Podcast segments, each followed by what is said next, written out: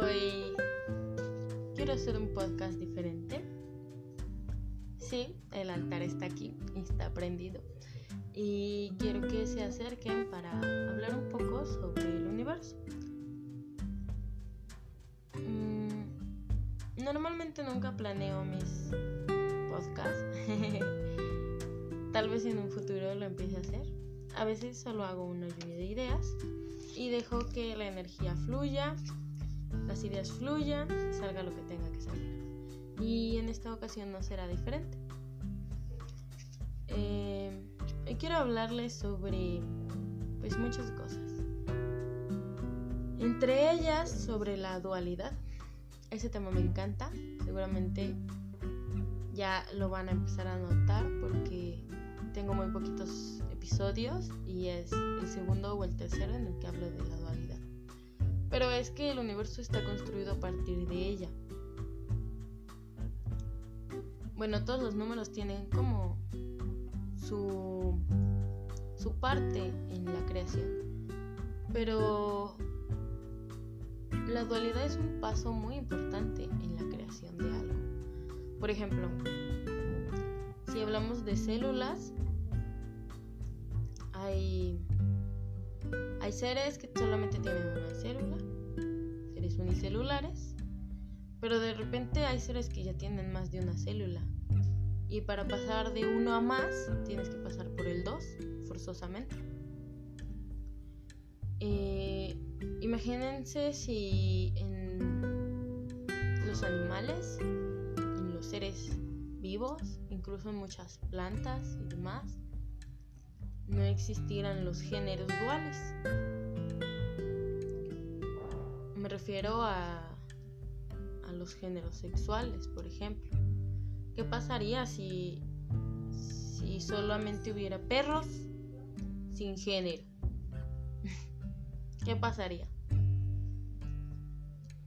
No habría más perros porque no se reproducen. Sí hay especies que se pueden reproducir a partir de de sí mismos, eh, en el que por lo general son seres femeninos. Y ahí empieza mi simbología. Eh, a ver. lo femenino siempre va a simbolizar el número 2. Pero bueno, hay seres que son femeninos y se pueden reproducir sin un masculino pero son raros los casos. En general siempre se necesita esa polaridad. En el caso, por ejemplo, de eh, las matemáticas, pues existe lo mismo, ¿no? Positivo y negativo. Cuando hacemos ecuaciones, utilizamos esos símbolos. Para hacer que una batería funcione, necesitamos la carga positiva y la carga negativa. Entonces, las polaridades son muy, muy importantes para todo en nuestra vida, para todo. Incluso en la magia. La magia es ciencia. Y entonces, si quieren venir aquí a estudiar magia, les voy a enseñar ciencia. Y si vienen aquí a estudiar ciencia, les voy a enseñar magia. Porque es lo mismo. No hay una cosa sin la otra. Todo está perfectamente unido así. Entonces, en nuestro cerebro tenemos esta polaridad. En la antigüedad y en religiones se puede ver como los ángeles y los demonios, lo bueno y lo malo, eh, lo divino y lo blasfemo, siempre se ve así, ¿no? Lo espiritual y lo carnal. La misma dualidad. Pero se los voy a explicar de una manera un poco más fácil, a lo mejor de digerir para algunos. Nosotros tenemos un hemisferio derecho y un hemisferio izquierdo. En el hemisferio izquierdo tenemos nuestra parte lógica, nuestra parte escéptica, esa parte que a mí si no me das pruebas calculables, cuantificables, no te voy a creer nada. No me importa si se aparece Dios en persona. Yo no te creo si no lo puedo medir, calcular, cuantificar, ver, tocar. Así funciona, ¿no? Y luego tenemos el hemisferio derecho, que es el loquito. el hemisferio derecho es creatividad infinita. Puede creer todo. Lo más loco lo puede creer. Y hasta más. Se puede inventar todavía cosas más hardcore. Y luego, imaginen que su hemisferio izquierdo y su hemisferio derecho son personas. No, no son parte del cerebro. Imaginen, pónganle personalidad. Yo me imagino al hemisferio izquierdo como un señor eh, que aparenta ser muy recto, muy firme, súper disciplinado, que siempre se, se despierta a la misma hora, desayuna a la misma hora, come a la misma hora, se baña a la misma hora. O sea, lleva una agenda de contador para sus gastos cotidianos. Eh, es científico, es escéptico obviamente. Y siempre le gusta tener todo perfectamente clasificado. Ese sería el hemisferio izquierdo. Espero que no se escuche mucho la lluvia. y bueno, el hemisferio derecho sería esta personalidad loca. Yo la imagino personalmente como una mujer, pero eso es irrelevante. Y esta mujer es este hippie. Siempre va bien relajada, nada le importa. Todo es bonito. Tú piensas bonito y te va a ir bien. No hay necesidad de más. Ya saben. Todos conocemos personas de ambos tipos, creo yo. Y es que todos estamos polarizados en uno de estos lados, de estas energías. Eh, ¿Cómo harían para que estas dos personas se lleven bien? Se lleven bien y trabajen juntos todos los días de su vida, a todas horas, todo el tiempo, dentro de una misma casa. no sé si tienen idea del caos que eso sería en un principio, pero créanme que eso se puede lograr y ahí es donde está la magia. Tú puedes hacer esto dentro de ti. Tú puedes integrar a estos dos polos opuestos dentro de ti, donde uno es más fuerte que el otro y no tienes que dejar que eso suceda. Tienes que aprender a que ambos se expresen a la par. Qué difícil, ¿verdad? Un trabajo de toda una vida. Pero es posible. Cuando tú... Normalmente el hemisferio que ve la magia es el hemisferio derecho. Entonces, cuando tu hemisferio derecho empieza a ver cosas mágicas, tiene que aprender estructura tiene que aprender organización y disciplina para cuantificar la magia que ve. De esta manera, digamos que la persona que representa al hemisferio derecho quiere convencer a la persona que representa el hemisferio izquierdo que la magia existe. Te lo voy a demostrar. Bueno, pues entonces el hemisferio derecho tiene que empezar a ver la magia a su alrededor. Porque el hemisferio derecho cree en la magia. Pero el hemisferio derecho puede creer en la magia sin verla. Para enseñársela al hemisferio izquierdo tiene que aprender a verla. Siempre se logra, es fácil. Si estás escuchando este podcast seguramente es porque algo has visto que te llevó hasta aquí. Entonces, cuando el hemisferio derecho empieza a ver la magia, a verla, debe empezar a tener un registro. y eso al hemisferio derecho no le gusta mucho, porque le gusta fluir. Pero le irá tomando el gusto. ¿Cómo? Diciéndole precisamente que gracias a esto va a poder demostrarle al hemisferio izquierdo cómo tenía razón, que la magia claro que existe. Entonces, uno tiene que llevar un registro. Tal día, tal hora, en tal lugar, pasó esto, esto, esto, estos fueron los hechos, estos fueron los antecedentes de la situación.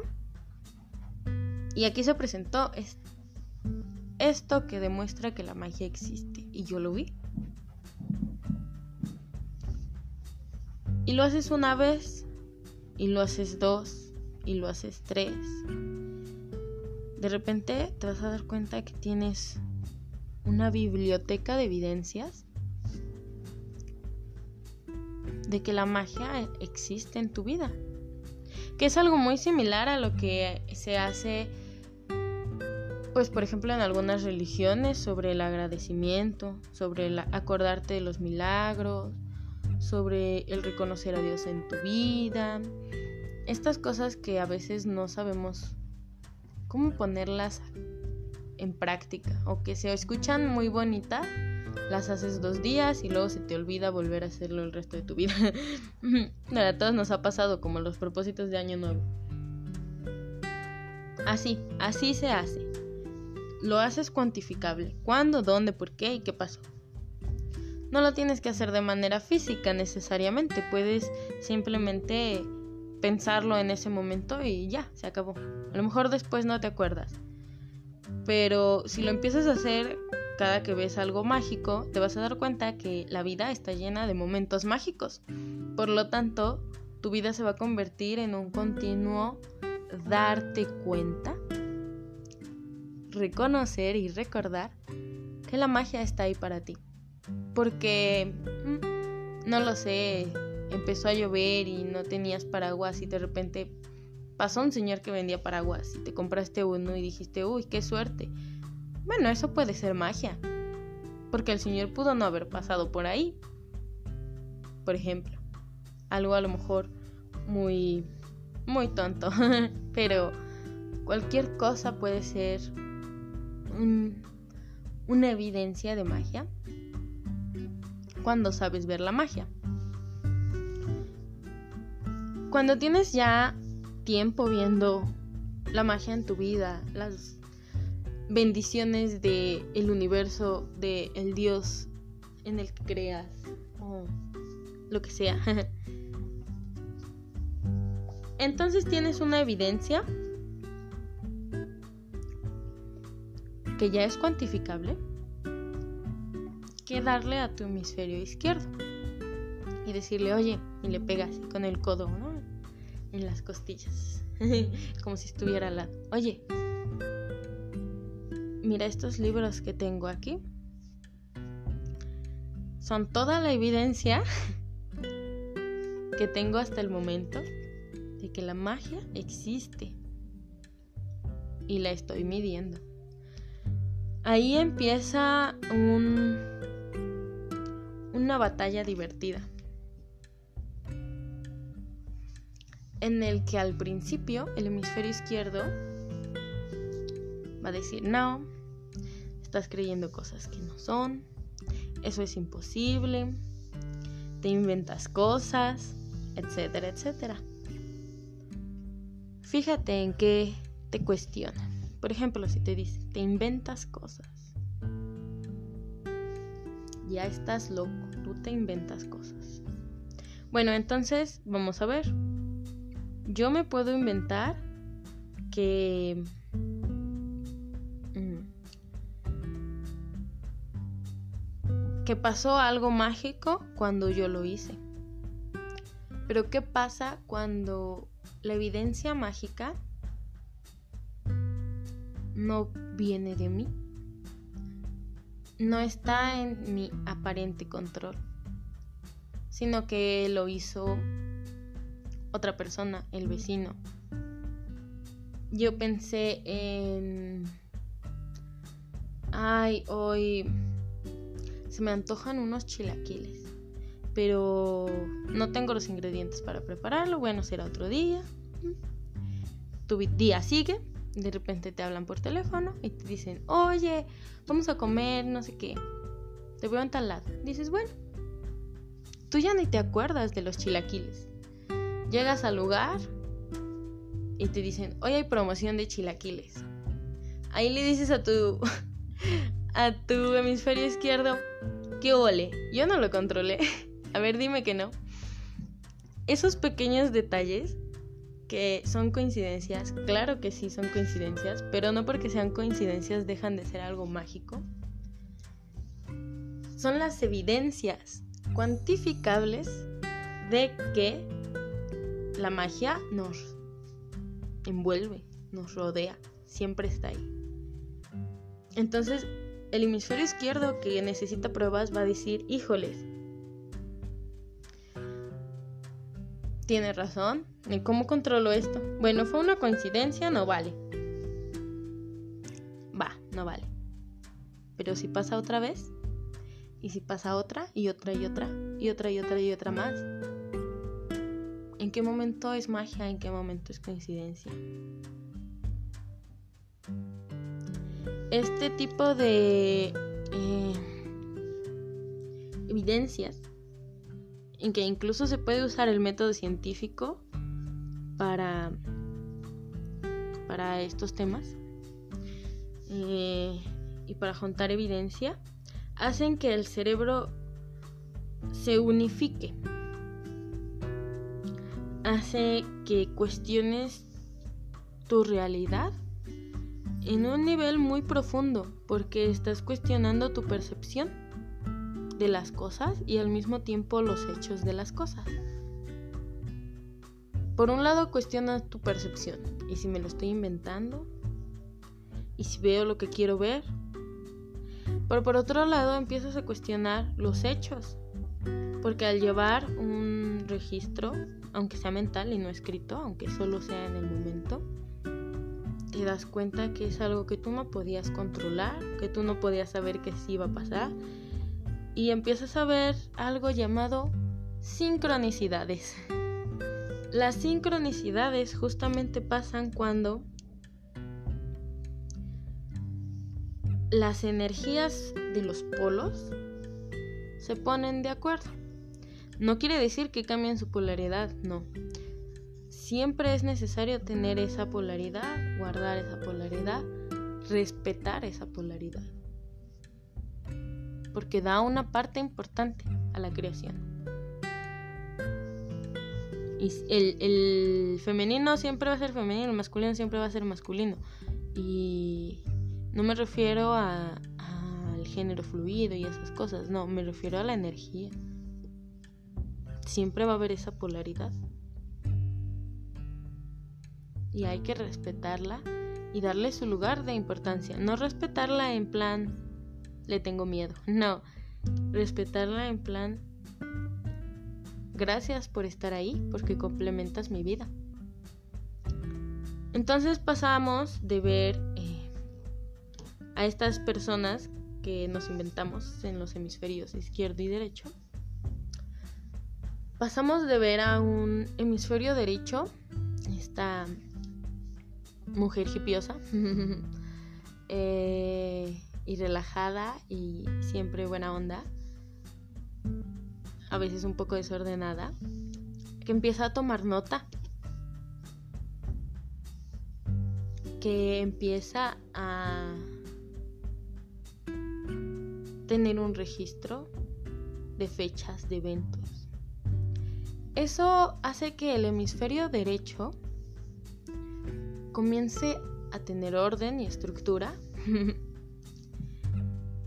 a tener disciplina Y eso le va a ayudar a tener una mejor comunicación con el hemisferio izquierdo.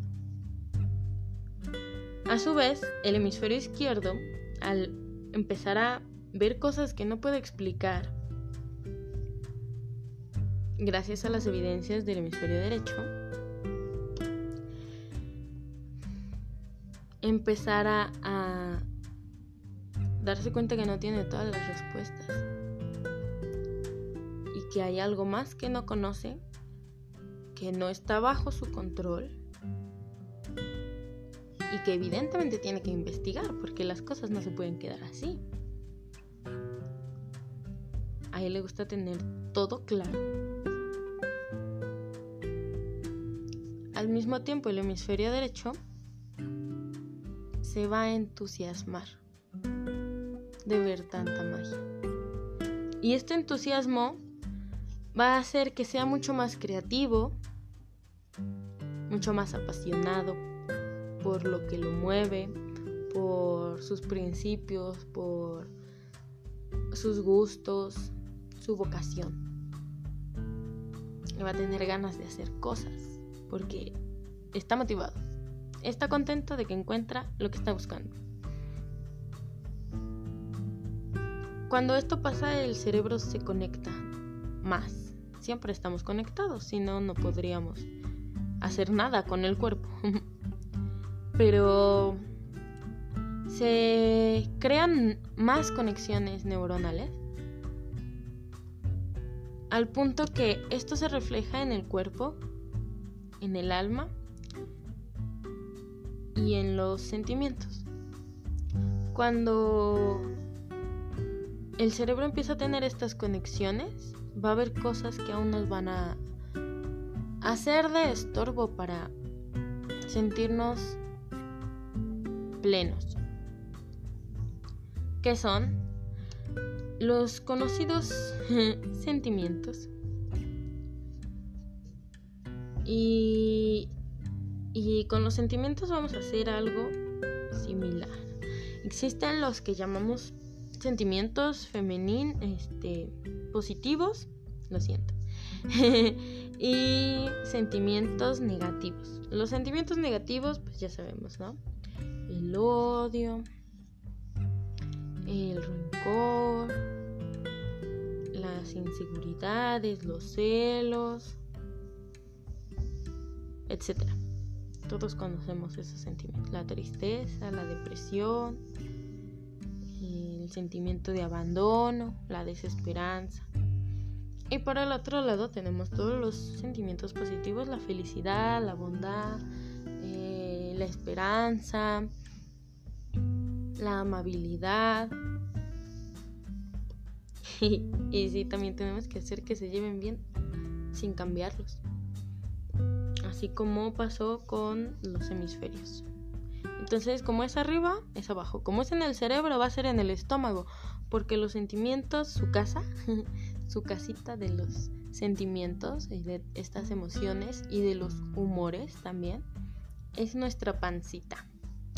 Entonces les pregunto aquí, ¿tienen problemas estomacales? ¿Se estriñen cuando están estresados o se sueltan del estómago. ¿Qué pasa con su estómago? ¿Cómo está su estómago hoy? ¿Cómo está su estómago, están sus emociones. A ver, dime. Pero no solo es el estómago, ¿sabes? Hay algunos estudios que seguramente han visto por ahí, o bueno, no sé, pero se los comento, en los que dicen, porque se ha demostrado, que tenemos neuronas no solo en el cerebro, también en el estómago y en el corazón. O sea, si pensamos con el estómago. Y hay bacterias y parásitos desde el estómago que manipulan nuestra química corporal para que se nos antojen ciertas cosas. Por ejemplo, el pan dulce, las papitas, el refresco, la comida rápida. Porque hay a esas bacterias y a estos parásitos les fascina la comida chatarra. Les fascina. Entonces te pregunto, ¿qué comes? ¿Comes saludable? ¿O, ¿O prefieres comer papitas?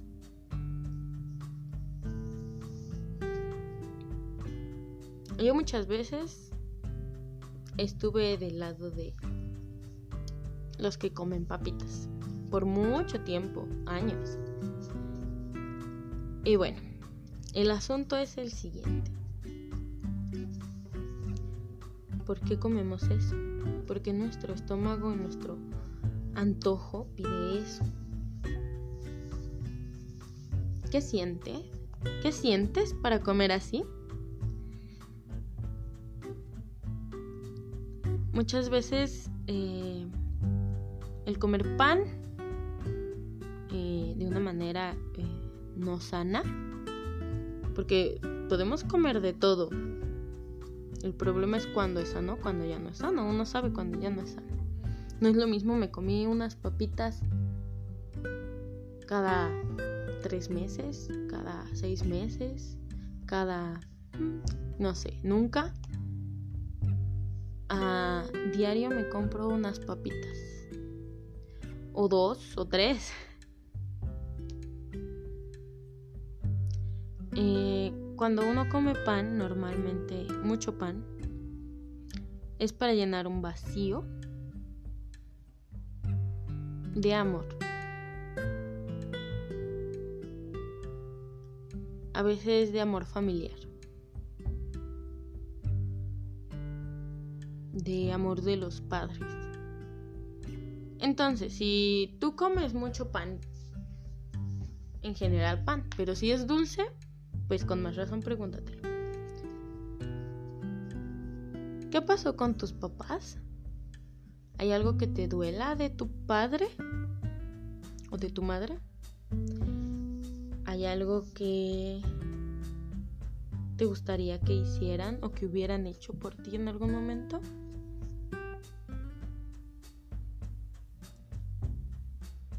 Si comes muchas frituras, ¿qué quieres quemar? ¿Sientes odio por algo? ¿Por alguien? A veces estos sentimientos negativos no son hacia alguien más, ¿sabes? A veces son hacia uno mismo. Y uno cree que no, es que yo no puedo ver a esta persona porque me hizo y demás. Escúchate. Porque eso que dices de esa persona a lo mejor es lo que estás sintiendo por ti mismo. Y en un principio decimos, no, ¿cómo crees? No, sí, escúchate. ¿Estás enojado contigo por algo? ¿Estás enojado contigo por algo que hiciste, por algo que dijiste, o por algo que no dijiste, o algo que no hiciste? ¿Te gustan mucho los dulces? ¿Qué quieres endulzar? ¿Te quieres endulzar la vida? ¿Te quieres endulzar el corazón? ¿Estás triste? ¿Por qué estás triste? ¿Qué te dolió? ¿Cuándo te dolió? A veces el estar triste es por no poner límites soportaste algo que no te gustó, que tal vez puedes pensar, ¿por qué me trataron así? ¿O por qué me dejé tratar así?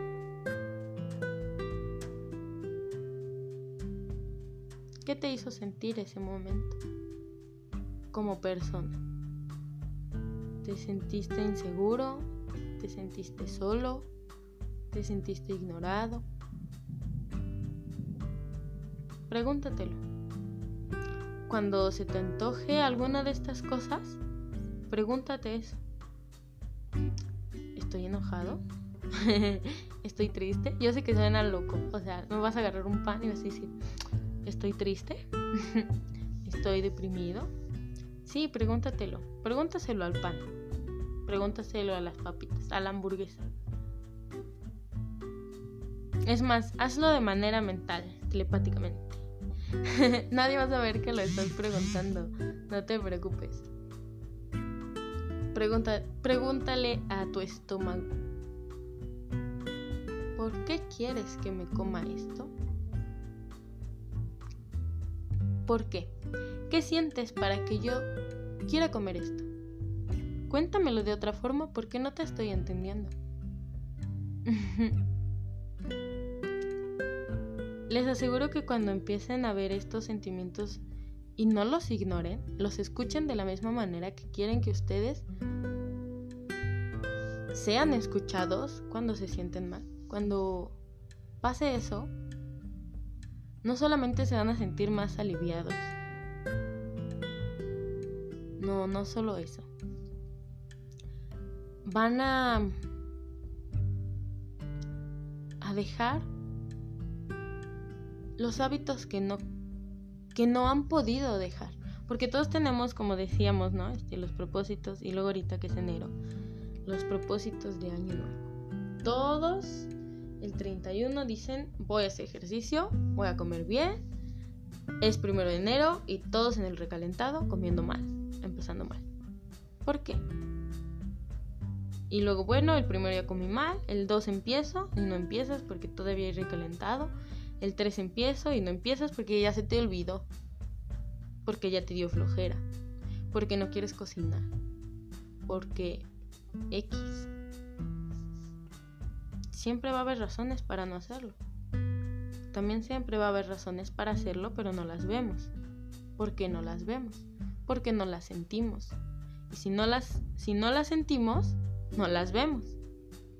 Uno actúa por, por sentimiento a ver, o uno se casa porque pensó, me voy a casar, ya calculé a esta persona y es la indicada para que yo sea feliz. No, si lo haces así, bueno, tienes una energía demasiado hemisferio izquierdo. y bueno, hay personalidades. Pero normalmente uno actúa por sentimiento. Me enamoré locamente, perdidamente y ya no sé nada más de la vida, no me importa, yo ya lo sentí y me casé. Y luego dices, ¿qué estoy haciendo? Ya pasaron 10 años aquí y no sé qué pasó. Uno actúa por sentimiento. Lo que sientes piensas y lo que piensas dices y lo que dices eres. Pero bueno, analicen esos esos sentimientos. No los quieran ocultar al menos a sí mismos primero. ¿Estás enojado? Sí, estoy enojado. ¿Por qué estoy enojado? Ah, pues porque pasó esto, esto, esto. ¿Y por qué eso te hace enojar? No importa si la razón del enojo es obvio. Tú pregúntate, ¿por qué eso me hace enojar? ¿O por qué eso me hace estar triste? Así sea súper obvio. Pues porque me siento mal cuando hacen esto. Me siento mal cuando me gritan. Me enoja que me griten. ¿Por qué te enoja que te griten? Ahí empiezan las preguntas interesantes y las respuestas interesantes. ¿Por qué no me siento valorado cuando alguien me grita? ¿No? Por ejemplo.